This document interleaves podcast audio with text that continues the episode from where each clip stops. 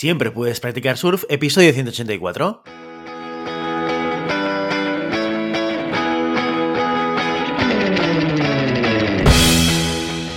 Bienvenido y bienvenida a Siempre puedes practicar surf, el podcast diario sobre recursos humanos. Este podcast está pensado para profesionales de recursos humanos, gerentes o jefes de equipo y podrás encontrar técnicas, consejos, ideas, conceptos y noticias sobre la gestión de personas, eso sí, con un enfoque práctico y aplicable. Hoy episodio 184 del miércoles 9 de marzo del 2022, programa en el que vamos a explicar y desarrollar un caso práctico sobre gestión de personas. Pero antes, dejadme que os recuerde que podéis encontrar más contenido en nuestro blog e información sobre nuestros servicios en nuestra web, en globalhumancon.com.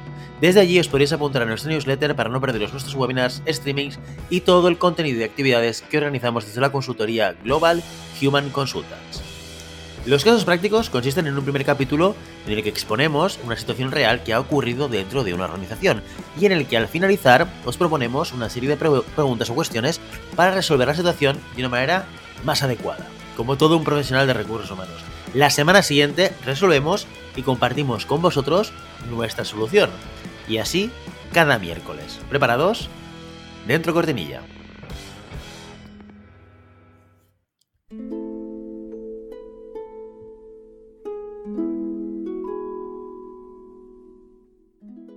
Esta es una historia real.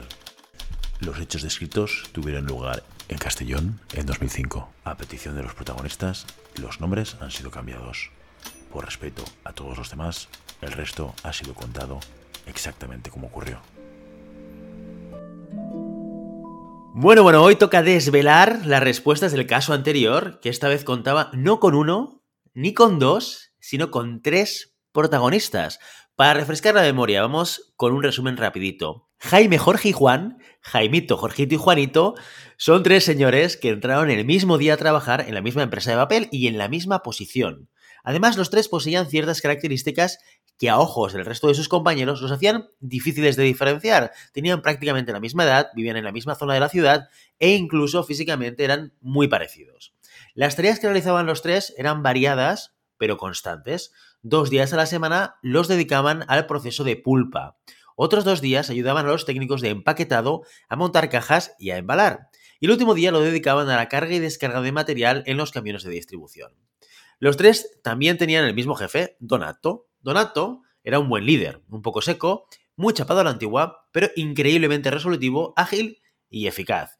No siempre hacía las cosas de manera legal, pero bueno. Nuestro tío mágico que es así como todos conocían a Jaime, Jorge y Juan, Jaimito, Jorgito y Juanito, adoraban a su jefe. Pasó el tiempo y tras ver que los tres hombres tenían un desempeño excelente y una actitud brillante, los hicieron fijos. Eso sí, cada uno fue a parar a un área distinta, con un jefe distinto. A Jaime le enviaron al procesado de pulpa, a Jorge a la sección de embalaje y empaquetado, y a Juan a carga y descarga de material. Un año después de hacerlos fijos, la responsable de recursos humanos, Gertrude, inició el proceso de evaluación y desempeño típico, pero algo en sus informes no cuadraba con lo que esperaba. Empezó leyendo el expediente de Jaime. Durante el año había llegado tarde nueve días sin justificación. Otros 27 días directamente no se había presentado a su puesto. En el mes de abril tuvo un accidente laboral que le mantuvo de baja dos semanas. Durante el mes de marzo asistió a la enfermería una docena de veces por razones sin importancia y además pues contaba con dos amonestaciones por infracciones del reglamento. Se negaba a usar los EPIs que la empresa le proporcionaba. Jorge tenía un expediente más acorde a su historial habitual en cuanto a asistencia, puntualidad y uso de EPIs. Sin embargo, su rendimiento dejaba bastante que desear hasta el punto de habérsele llamado la atención en varias ocasiones. Además de eso, Jorge había adquirido la costumbre de acudir a la oficina de su supervisor para quejarse y reclamar cuestiones de poca importancia. Bueno, en una ocasión alguien le había robado un bocadillo, otras veces iba porque las tareas que se le asignaban no le gustaban, y hubo un día que fue a reclamar porque habían cambiado el tipo de papel higiénico del baño. Por último, el expediente de Juan, excelente en asistencia, excelente en seguridad, excelente rendimiento. De hecho, su supervisora había señalado con gran énfasis que Juan era un gran trabajador, con motivación, ganas de crecer y un gran jugador de equipo. Con lo que, en cuanto fuera posible, sería interesante poderlo ascender de posición en cuanto hubiera una vacante disponible.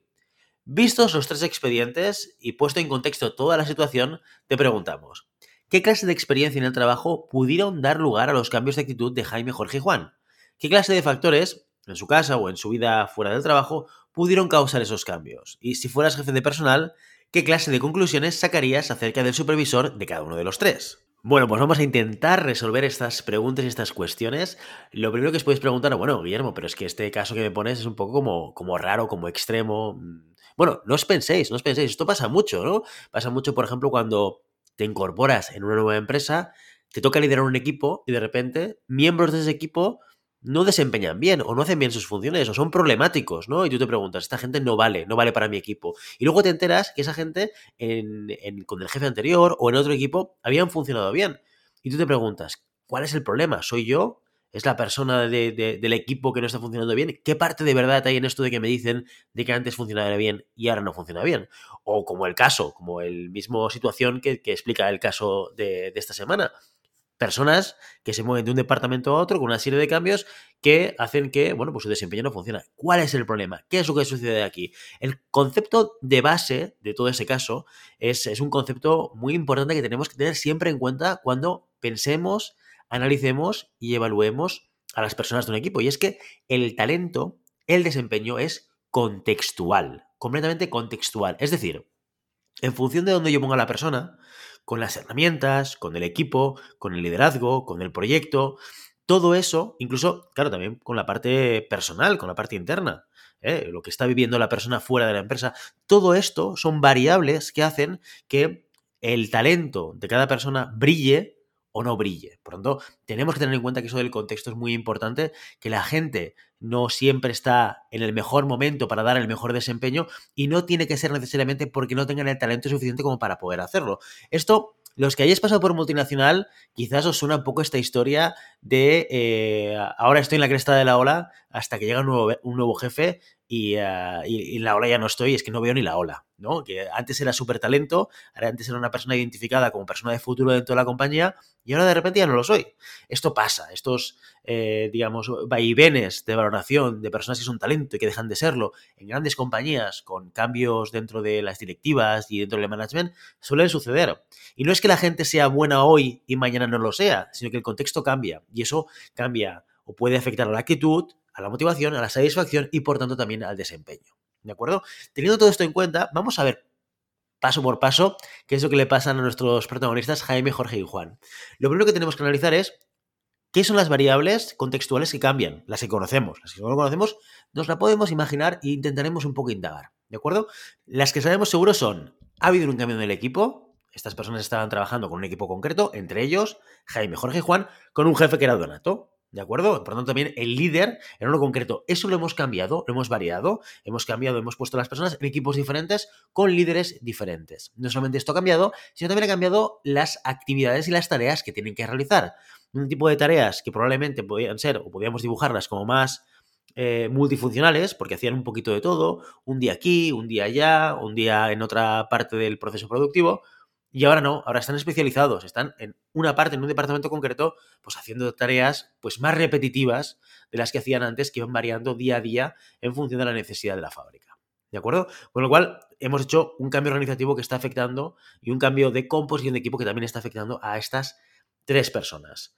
¿Qué podemos concluir? Bueno, podemos pensar o podemos creer que quizás entre ellos se compensaban, compensaban ciertas cosas o ciertas maneras de hacer o ciertas maneras de pensar que hacían que en conjunto dentro del equipo pues se compensasen o quedasen reguladas de alguna manera.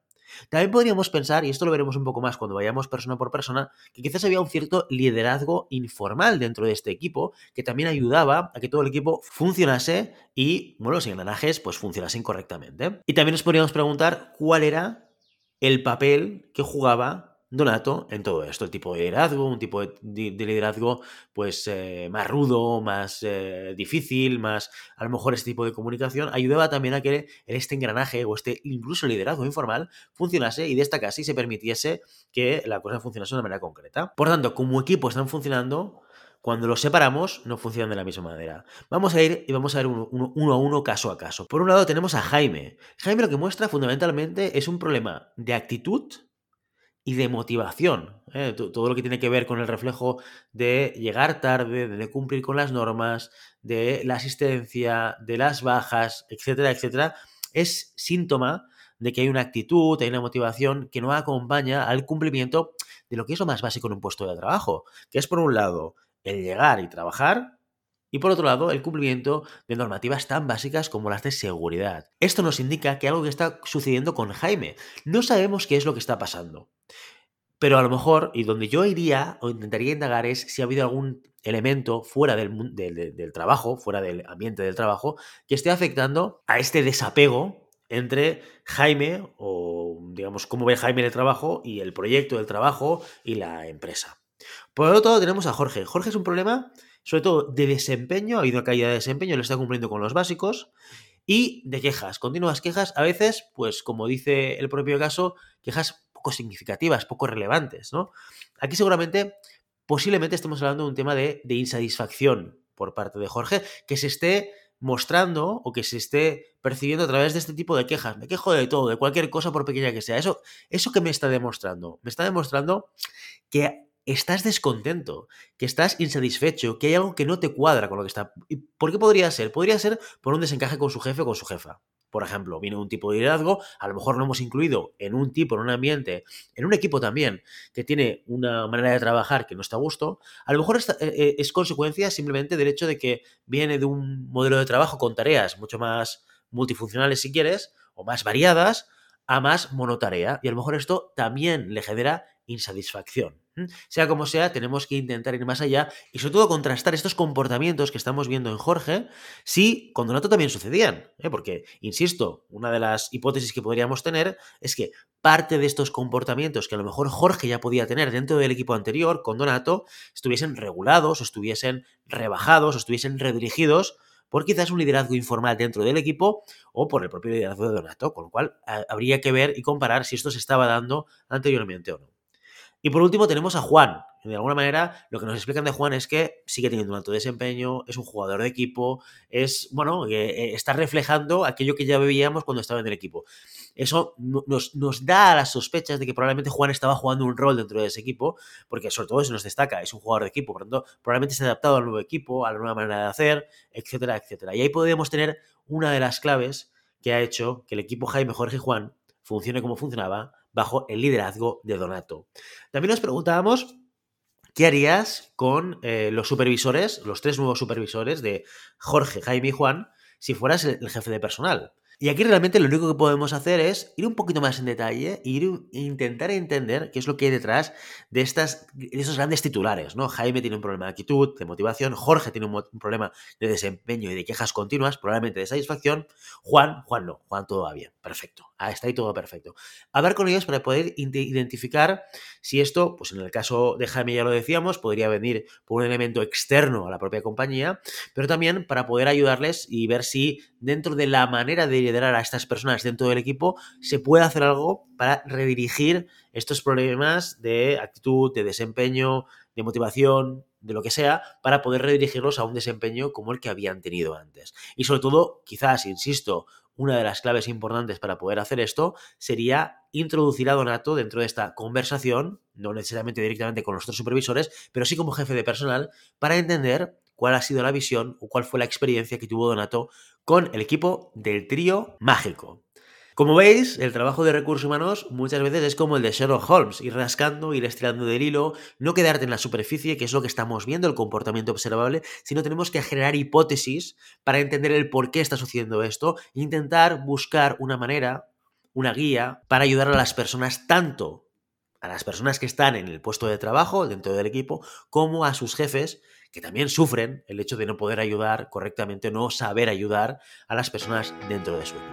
Y con esta última reflexión nos despedimos. Ya sabes, no puedes detener las olas, pero siempre puedes practicar surf. Y hasta aquí nuestro episodio de hoy. Como siempre, queremos invitaros a que os pongáis en contacto con nosotros, nos deis vuestra opinión y nos sugeráis si tenéis algún tema o alguna pregunta concreta. Lo podéis hacer a través de la página de contacto en globalhumancom.com barra contáctanos o a través de las redes sociales. Estamos en Facebook, en Instagram, en Twitter y en LinkedIn. Y si el contenido de este podcast te gusta, no te olvides suscribirte, darnos 5 estrellas en iTunes y me gusta tanto en iVoox como en Spotify. Igualmente recuerda que puedes encontrar más contenidos, noticias y recursos en nuestra web, en globalhumancon.com. Muchas gracias por todo, por tu tiempo, por tu atención y por tu interés en estos temas sobre gestión de personas. Nos escuchamos mañana jueves con el monográfico del mes. Hasta entonces, feliz día.